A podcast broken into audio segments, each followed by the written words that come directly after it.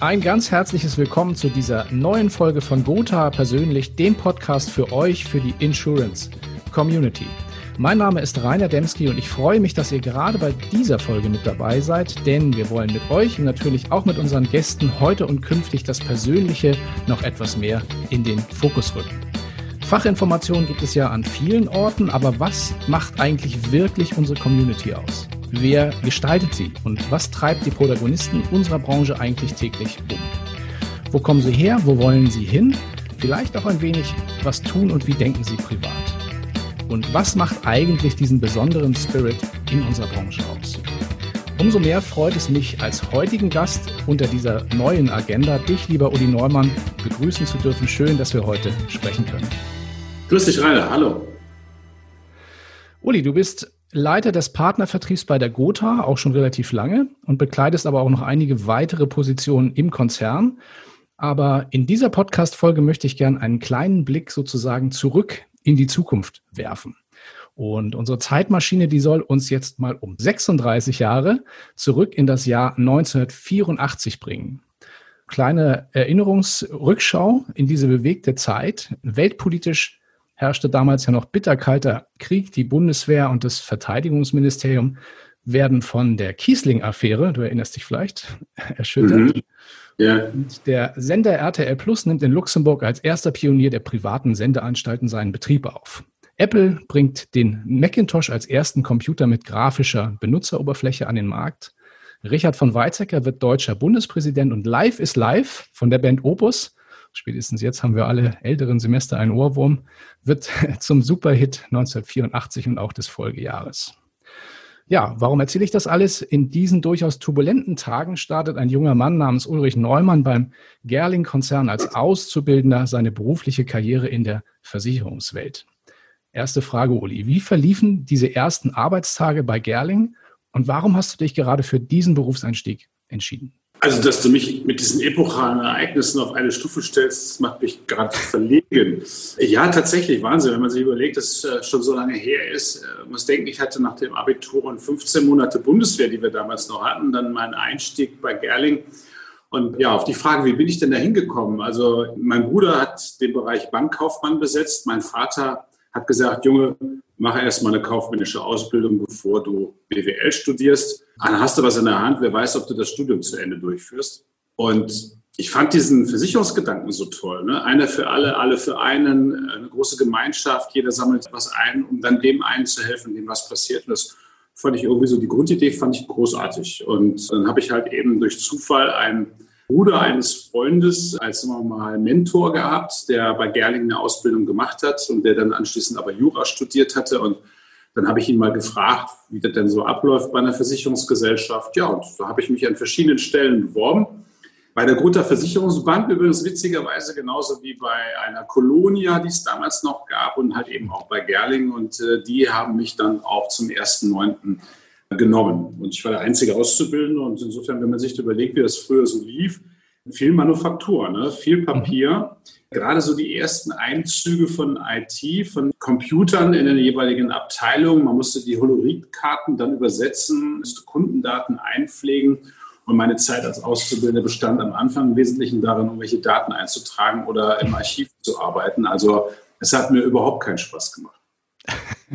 Es war ganz gruselig. Ja. Ich musste dann morgens hinkommen, musste mich eintragen. Äh, Ankunftszeit, ich durfte kaufmännisch runden und musste dann abends beim Rausgehen gucken, dass ich meine Mindestarbeitszeit erreiche, weil es mich einfach nur gelangweilt hat. Und ich wollte eigentlich nach einem Jahr schon wieder aufhören, bis ich dann meinen Geschäftsführer damals gefragt habe, äh, ob es denn nicht noch was anderes gibt, als in der Kfz-Abteilung irgendwelche K-Anträge zu bearbeiten oder zu archivieren oder im Lebensversicherungsbereich, da gab es noch Tarifbücher, ja, so mhm. mit äh, Summenzuschlägen und Summenrabatten mit der Hand halt eben alle möglichen Angebote für den Außendienst zu rechnen. Und dann sagte er, ja, da gibt es so eine wilde Truppe, Außendienst nennt sich der, der ist da neben dem Kundenbüroschalter.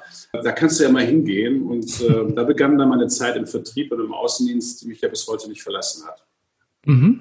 Das war eine klassische Ausbildung zum Versicherungskaufmann, das ist richtig, oder? Das war damals noch ein echter Versicherungskaufmann. Ja, heute ist er Kaufmann für Versicherung und Finanzen. Mhm. Ich habe dann später noch den Fachwirt gemacht, habe dann Versicherungsbetriebswirtschaft studiert, dann aber nicht zu Ende gebracht, weil wir umgezogen sind und habe dann den allgemeinen Betriebswirt nochmal nachgeschoben. So habe ich meine Ausbildung dann, ich wollte ja immer den Betriebswirt gemacht haben, den habe ich dann halt eben später nachgeholt, aber den Weg nie verlassen. Also den wollte ich immer gemacht haben und mhm. habe dann halt eben in den anderen Ausbildungen, die man natürlich auch sonst noch hat, und weiß ich, zahllosen Seminaren und Weiterbildungsmaßnahmen halt eben dann den BWL auch äh, abgeschlossen, ja. Mhm, okay. Worin unterschied sich denn die Versicherungswelt von damals? Du hattest schon sehr bildhaft von diesen technischen Themen gesprochen, ne, Lochkarten und so weiter, aber worin unterschied sich die Versicherungswelt damals außerdem noch von der Branche, wie wir sie heute vorfinden und erleben? Es gab überhaupt nicht diese Transparenz. Du musst ja denken, da gab es überhaupt noch kein Internet. Ja? Also, das kann man sich heute gar nicht mehr vorstellen, aber äh, es gab keine Vergleiche. Ja? Es, war, es war wirklich ja, Kampf an der Front und damit halt eben auch ein völlig regulierter Markt. Es musste ja alles, alle Tarife mussten genehmigt werden, wurden entsprechend vorher reguliert, ja. Und erst ab 94, 95 weicht der Markt ja auf, indem er dann dereguliert war. Und bis dahin null Transparenz, Häuserkampf, sage ich mal. Ne? Einer gegen den anderen. Also Gerling bestand ja selber aus zwei Gesellschaften, einmal Gerling Standard und einmal GCO, die hausintern gegeneinander gekämpft haben. Man muss sich mal vorstellen, Hans Gerling damals ja noch als Patriarch hat gesagt, nach uns kommt erstmal kilometerweit keiner. Also bei euch zwei Vertriebsgesellschaften, die gegeneinander in Konkurrenz treten. Weil diese, außer uns gibt es da keinen. Und das hat man erst später dann quasi wieder zusammengelegt. Aber lange, lange Jahre war das eben Standard gegen GCO, ja. Mhm. Und du warst dann in einer dieser Vertriebsgesellschaften beschäftigt, Innendienst oder richtig, richtig Außendienst? Im ersten Lehrjahr quasi Innendienst Mhm. Und dann quasi ab dem zweiten Lehrjahr schon direkt im Außendienst. Ich habe dann erstmal so an den Händen eines erfolgreichen Außendienstlers dem die Arbeit gemacht, bis er gesagt hat, wieso soll ich das für den machen und verdiene nichts? Kann ich doch selber auch machen. Und bin dann zum Geschäftsführer wieder hingegangen und gesagt, so ein bisschen Kundenbestand wäre ja nicht schlecht, damit ich mal eine Basis habe. Und dann griff er in den Schrank und holte Telefonbuch und gelbe Seiten und sagte, ein paar sind schon bei uns, die meisten aber noch nicht bei uns versichert. Und das war dann der Beginn der Kaltakquise. Das ist sicherlich Hardcore, aber das war Anfang der 80er Jahre durchaus noch machbar. Ja, mhm. diese äh, Restriktion kam ja erst äh, im Verlaufe der dann nachfolgenden Jahre. Aber zu der Zeit war das nicht unüblich. Ne? Mhm. Ist man mal durchs Gewerbegebiet gezogen und hat halt eben dann mal versucht, Kunden zu akquirieren. Also richtig an der Tür klingeln, ohne Telefonnummer ja. vorher. Mhm. Okay. Ja. Also im gewerblichen Bereich. Im privaten sollte ja. man das nicht tun, dass man halt eben auch unverletzt wieder nach Hause kommt. Aber dadurch ist auch ein bisschen dieses Bild entstanden, ja, vom Außendienstler. Ne? Da, der ARAG hat uns damals das ja vorgemacht. Die haben im Haus, Hochhaus oben angefangen und wenn sie unten rausgingen, mussten sie mindestens drei Anträge geschrieben? Mhm. Das haben wir dann im Privatkundenbereich so nicht gemacht. Da haben wir dann eher versucht äh, zu akquirieren, bevor man dann Kaltakquise betreibt. Ne? Aber es war üblich, wenn ich einen Termin hatte, eine halbe Stunde zu früh zu kommen und dann halt links und rechts zu klingeln und zu sagen, ich habe gleich einen Termin dort und äh, würde gerne auch Sie beraten, tralala. Also man merkt, also das ist heute so fremd, das war damals ja, Außendiensttätigkeit. Ne? Ja, Wahnsinn. Heute läuft das über Facebook und solche Geschichten. Hat sich doch schon einiges getan. Gab's nicht, gab's nicht. Ne? Genau. Gab gar nichts dieser Art. Ich kann mich auch noch an die Telefonzellen erinnern. Also damals ja Bundeswehr hast du auch erwähnt. Ich habe auch noch 15 Monate gemacht. Dann stand man ja, wenn NATO-Alarm war, vor dieser Telefonzelle in der Schlange und musste die Freundin anrufen, dass man abends doch nicht kommen kann. Das war ja. eine wilde Zeit. Ja. Ja. aber wie gesagt, dann bist du ja nicht beim Gerling-Konzern geblieben, sondern da gab es ja noch einige andere berufliche Stationen bis jetzt. Wie verlief die weitere Laufbahn? Ja, also es ist sicherlich viel, viel passiert. Ich bin dann 88 mit meiner damaligen Freundin, jetzigen Frau, dann auf eine Bewerbung hin zur alten Leipziger nach München gewechselt. Mhm. Also von, von in Köln gelernt, in Bonn quasi meine Station gehabt und dann äh, nach München, neue Stadt, neuer Arbeitgeber, neue Aufgabe, alles neu. War sehr mutig, deswegen, weil wir noch erst keine Wohnung hatten und in München eine Wohnung zu finden, ist eher Albtraum. Ja. Äh, zu der Zeit damals schon, dann wird man demütig, ja, weil da wurde die Tür aufgemacht wie bei Monty Python, da sind da 30 Leute rein und wieder raus. Da wurde geschmiert, da wurde also alles getan, um die Wohnung zu kriegen. Da wurde für eine abgewrackte Küche eine Ablöse bezahlt. Also es war wirklich abenteuerlich. Aber wir haben dann ja am Ende was gekriegt. Und ich war dann 20 Jahre bei diesem Unternehmen mhm. in verschiedenen Funktionen. Damals ganz normal so als Orgaleiter nannte man das oder Bezirksleiter. Es gab damals ja noch Hierarchien also Titulaturhierarchien. Da bin ich mal einige Jahre Experte für Lebensversicherungen gewesen und BAV. Mhm. Und dann habe ich 1994 wurde ich dann nominiert. Ab 95 war ich dann als Filialdirektor dann wieder im Rheinland in Bonn. Mhm. Ja, und dann habe ich so die Stellen Bonn und Köln Fusion erlebt damals, geleitet, dann die Zusammenlegung von Dortmund, Essen, Düsseldorf als Einheit, die habe ich dann zusätzlich geleitet. Damit war quasi so mein Tagesablauf immer aufgeteilt. Zwei Tage Köln, drei Tage Düsseldorf oder umgekehrt. Mhm. Den einen habe ich erzählt, dass es Kölsch nicht schmeckt, den anderen habe ich erzählt, dass es Altbier nicht schmeckt, damit man, das waren richtig zwei getrennte Standorte, ja, die auch im Wettbewerb zueinander standen und ich hatte halt beide dann zu leiten. Äh, ich habe die ganzen Jahre über immer AO und Maklervertrieb gemacht und das war am Ende vielleicht auch der Grund, warum ich dann bei der Gotha angeklopft habe oder man auf mich aufmerksam wurde und ich dann am Ende hier nach einem intensiven AC dann erst einmal die OD1 im Exklusivvertrieb geleitet habe für so rund zweieinhalb Jahre ehe man dann als Martin Gräfer zur Bayerischen ging, der hier im Haus immer mein Vorgänger in den Aufgaben war, ich dann den Maklervertrieb vor zehn Jahren übernommen habe. Mhm. Bei einem Leipziger war halt irgendwann, so nach 20 Jahren ist halt ein Punkt erreicht, wo man sich die Frage stellt, mache ich jetzt die nächsten 20 Jahre weiter oder äh, gibt es vielleicht noch eine neue Herausforderung? Und äh, so habe ich mich dann für die neue Herausforderung entschieden, habe es auch nie bereut. Aber man kann auch sehen, fünf Jahre Gerling, 20 alte Leipziger, jetzt schon der zwölf Jahre Gotha. Also ich bin jetzt auch kein Wandervogel gewesen. Ja, aber trotzdem ja einige Stationen. Außerdem auch dann, sagen wir mal, so ein bisschen außer Ausschließlichkeit dann rüber in den Maklervertrieb. Bevor wir, ich wollte noch zum Maklervertrieb gleich was fragen, aber die entscheidende Frage, die jetzt offen geblieben ist, was schmeckt denn wirklich besser, Alt oder Kölsch? Also man darf das hier in Köln ja nicht laut sagen, ne? aber so ein frisch gezapftes Altbier in der Düsseldorfer Altstadt ist auch lecker. Ja? Aber wenn ich mich entscheiden müsste, würde ich mich doch dann eher fürs Kölsch entscheiden. Das war eine sehr diplomatische Antwort. Ich könnte auch den Passus rausschneiden und dann so targeten, dass in Düsseldorf was anderes gehört wird als in okay. Köln. Gucken wir mal. Aber egal. Genau. Du bist jetzt schon ziemlich lange im Maklervertrieb ja trotzdem unterwegs, glaube ich schon über zehn Jahre. Was zeichnet für dich den Maklervertrieb aus? Was macht den Reiz aus dieses Vertriebswegs? Du, ich habe auch die 20 Jahre alte Leipziger immer beides gemacht und im Wesentlichen natürlich Makler. Wer die AL mhm. kennt oder die Hallische, der weiß, dass 80 Prozent des Geschäftes aus der Maklerschiene kommt. Mhm. Das ist deren Genetik. Ja. Insofern habe ich eigentlich immer Makler gemacht. Äh, bei der mhm. AL dann AU mit und dann halt eben hier beginnend nur ausschließlich mal zweieinhalb Jahre. Ich finde den Maklermarkt halt, ich habe immer Katze- und Hundvertrieb gesagt, ja. Also es ist so, wenn man in der AO sind die Leute sehr treu, sehr loyal und wenn du ein gutes Vernehmen hast, ist das eine Freundschaft für immer. Makler eher Katze, ja. Die, die kommen gerne, ja, gehen aber auch wieder. Die sind halt eben nicht so einfach zu packen. Ne? Und von daher sage ich immer, Maklervertrieb ist viel bunter. Guck mal, du hast hier Vertriebe, Pools, du hast Assekurateure, Mittelstandsmakler, Zielgruppenmakler, äh, Online-Makler. Es ist viel, viel bunter, viel anspruchsvoller, viel breiter, viel innovativer und viel wettbewerbsorientierter.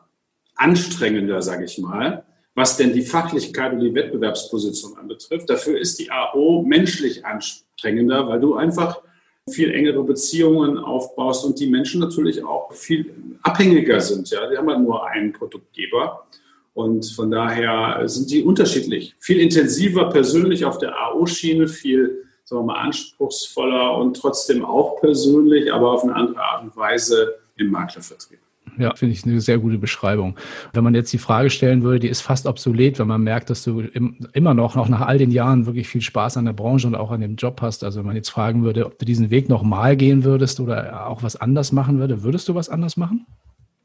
man macht auf der Wegstrecke so viele Fehler. Ne? Also mit dem Blick von heute hätte ich mich in gewissen Situationen in der Vergangenheit sicherlich gerne ganz anders verhalten, aber das merkst du erst hinterher. Ne? Ja. Also ob das persönliche Begegnungen oder Entscheidungen sind. Ja, da ist sicherlich eine Lernkurve. Ne? Das ist halt so, das, was du mal falsch gemacht hast, kannst du halt noch nicht wieder richtig machen. Du kannst es höchstens versuchen, beim nächsten Mal besser zu machen. Ja. Also da gibt es sicherlich viele Dinge, die ich heute anders machen würde. Und ja, ansonsten glaube ich, dass es klug war, sich irgendwann mal auf der Wegstrecke zu entscheiden, bin ich Spezialist oder Generalist, Schrägstrich Führungskraft. Das habe ich damals in der Situation gehabt, als ich Experte Leben war und nur für Leben zuständig in der ganzen Einheit in München für alles, was da ablief in der BAV, in der gesamten Produktion dieser Einheit. Da war ich sehr stark Spezialist, obwohl ich bei Gerling eigentlich Sach gelernt hatte.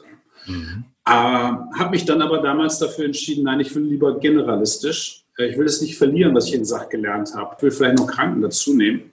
Man muss wissen, die Fusion mit der Hallischen kam ja erst dann ein bisschen später. Und habe gesagt, nein, ich möchte dieses Wissen nicht verlieren, dann eher generalistisch aufgestellt bleiben, um dann auch für mich mehr Optionen in der Zukunft zu haben. Also nicht 40 Jahre lang Spezialist für Lebensversicherungen zu bleiben, sondern einfach auf diesen wunderbaren Vielfalt des Marktes aufzusetzen, ja, und die Möglichkeit, die es gibt, auszuschöpfen. Das war, glaube ich, damals eine, eine, gute Entscheidung, die mich dann ja auch die erste Führungsposition, die ich bis heute ja innehalten darf, ne, geführt hat. Also als Führungskraft mitzugestalten, zu entwickeln und zu konzeptionieren. Das macht mir schon Spaß. Dein eigener Weg zeigt es ja so ein bisschen, dass es in der Retrospektive so war. Aber würdest du sagen, dass es sich auch heute noch für junge Menschen lohnt, in der Versicherungswirtschaft durchzustarten? Ist ja nicht ganz so einfach, junge Menschen für die Branche zu begeistern. Und, wenn du sagst ja, dann auch äh, warum? Ich finde es total schade, dass wir immer wieder von äh, Medien überholt werden mit so altvorderen oder mit wirklich veralteten Ansichten. Man muss sich überlegen, die Leistungsfähigkeit unserer Branche, die wir immer wieder bei jedem Ereignis, das stattfindet, unter Beweis stellen, ja. leidet immer wieder, weil wir Leute haben, die dann so ganz pauschal sagen, ah, Versicherung, wenn es drauf ankommt, zahlen sie nicht. Mhm. Nimm das Thema Betriebsschließung zuletzt, ja, wo du an Pranger gestellt wirst da sind wir gerne die Buhmänner der Nation und das finde ich äußerst bedauerlich. Mhm. Ich glaube, dass wir auch auf der Wegstrecke in den letzten Jahrzehnten viele Fehler gemacht haben, dass viel umsatzgetriebene Menge, Raffgier, nimm mal die Öffnung der neuen Bundesländer, äh, die dazugekommen ja. was da alles abgelaufen ist. Also wir haben auch viel dazu beigetragen, Öl ins Feuer zu schütten. Ich bedauere das sehr, weil wir haben immer, ähm, immer wo ich war, sehr viel Wert auf Qualität, auf Qualifizierung gelegt, auf Seriosität. Wir haben immer Wert darauf gelegt, nachhaltig zu agieren, ja. Und das ist auch das, was ich mit der Branche verbinde. Hochqualifizierte Menschen, echt kompetente mhm. Kollegen hier im Haus ist eine echte Freude, mhm. äh, zu sehen, mit welchem Know-how die hier unterwegs sind. Und das ist schade, wenn man dann wegen irgendwelcher Beratungsfehler oder wegen irgendwelcher Trittbrettfahrer am Pranger stehen muss. Ja. Ich würde immer dafür werben, die Branche ist total wichtig für unsere Volkswirtschaft. Ohne sie kann sie gar nicht funktionieren. Ja, wir haben hier im Hause über 100 Berufe. Also man kennt ja nicht nur den Versicherungsvertreter, ja, wir haben hier Juristen, wir haben hier Personal, wir haben hier Marketing, wir haben hier Steuer, wir haben alles an Bord, was man sich so vorstellen kann, ja. sodass Versicherungswirtschaft total bunt ist. Ja, und wir eröffnen jungen Leuten echt die Chance, hier im Hause reinzuschnuppern, verschiedene Abteilungen kennenzulernen, sich selber auch zu finden. Ja, und wir bei der Gotha zeichnen uns im Besonderen dadurch aus, dass du nicht in eine Abteilung gehst und dann bis zur Rente da bleiben musst, sondern wir haben ganz viele Kollegen hier im Hause, die in unterschiedlichsten Bereichen auf ihrer persönlichen und privat, äh, beruflichen Wegstrecke äh, tätig geworden sind, mhm. bis sie denn ihren richtigen Bereich gefunden haben. Ja. Auch Qualifizierung, Weiterbildung, Fortbildung wird hier groß geschrieben. Deswegen kann ich eigentlich nur einladen, kommt rein, schaut es euch an. Es ist ein total spannender Beruf mhm. oder es ist eine total spannende Branche ja, und die ganz, ganz viel Zukunft hat. Du, wir feiern gerade 200 Jahre, ja. ne, gerade jetzt im Juli geschehen. wenn man sich mal rückblickend 200 Jahre anguckt, und wir haben ja hier auch so eine Ausstellung über Versicherung und Geschichte, dann macht es richtig Bock zu gucken, was passiert in den nächsten 200 Jahren. Mhm. Und wir sind gerade wirklich im Bereich künstliche Intelligenz unterwegs. Ja, wir, wir investieren ganz viel in Technik, in Prozesse, da verändert sich unsere Branche auch in den nächsten Jahren. Und schön ist, wenn wir junge Menschen motivieren können, an dieser aktiv Gestalten mitzuwirken. Ja, also es mag auch so ein bisschen an unsere gemeinsame, auch teilweise das Engagement auch beim Jungmakler Award und solchen Dingen liegen. Also ich habe momentan tatsächlich den Eindruck, dass so ein kleiner Imagewandel stattfindet und sie wieder mehr junge Leute Lust haben, da, da mitzumischen. Was würdest du denn? Ja? Bundestag, ja, wenn du jetzt siehst, wie viele junge Menschen sich jetzt auch für Politik interessieren. Ja, genau da wirklich ein Wandel stattzufinden und den finde ich gut. Der ist wichtig für uns. Absolut. Auch so gerade solche nachhaltigen Betätigungsfelder, da gehört die Versicherungswirtschaft ja auch ohne weiteres dazu, ist mhm. keine Frage. Was würdest du dann einem jungen Berufseinsteiger oder einer Berufseinsteigerin in der Branche heute sagen wir mal, als, als Rat mit auf den Weg geben? Ja, zunächst einmal offen zu sein für Veränderungen und diese aktiv mitzugestalten. Es geht gar nicht so sehr um die Frage, wie bei mir damals, ja, wirst du jetzt Experte oder Generalist, sondern überhaupt erst einmal sich alles anzugucken. Die Branche ist da sehr breit und vielfältig unterwegs. Und ob ich dann später in Vertrieb gehe und in irgendeiner Zielgruppe aktiv bin oder ob ich in Schadenregulierung gehe oder ob ich wie der Heidmann bei RTL vor die Kamera gehe und irgendeine Serie äh, mit begleite oder mhm. ob ich äh, hier im Hause, wie gesagt, eine, eine Betriebskarriere mache. Es ist so viel möglich und es ist so breit. Deswegen sage ich, seid offen, schaut rein. Es gibt ganz, ganz viele Berufe in unserem Hause, die auch so spannend sind, dass sie Karrieren mit sich bringen. Nehmen zum Beispiel Projektmanagement. Ja, wir haben hier Menschen, die haben von Versicherungen gar nicht so viel Ahnung, aber die haben Ahnung von Projektorga und begleiten hier unsere Wertströme, die wir im Hause haben, in neuen agilen Arbeitswelten. Und dafür braucht es auch Kompetenzträger. Die müssen nicht wissen, was Feuer ist oder was eine Lebensversicherung oder Krankenversicherung inhaltlich äh, tatsächlich im Detail hat, sondern die organisieren unsere Arbeitswelt. Also von daher äh, bietet neben einer doch ich sag mal, überdurchschnittlichen Bezahlung. Das darf man ja auch nicht vergessen. Eben auch bietet unsere Branche auch wirklich herausragende Möglichkeiten, sich persönlich zu entwickeln. Sag mal soweit ganz, ganz lieben Dank für diese sehr persönlichen Rückblicke bis ins Jahr 1984. Ganz schön weit, würde ich sagen.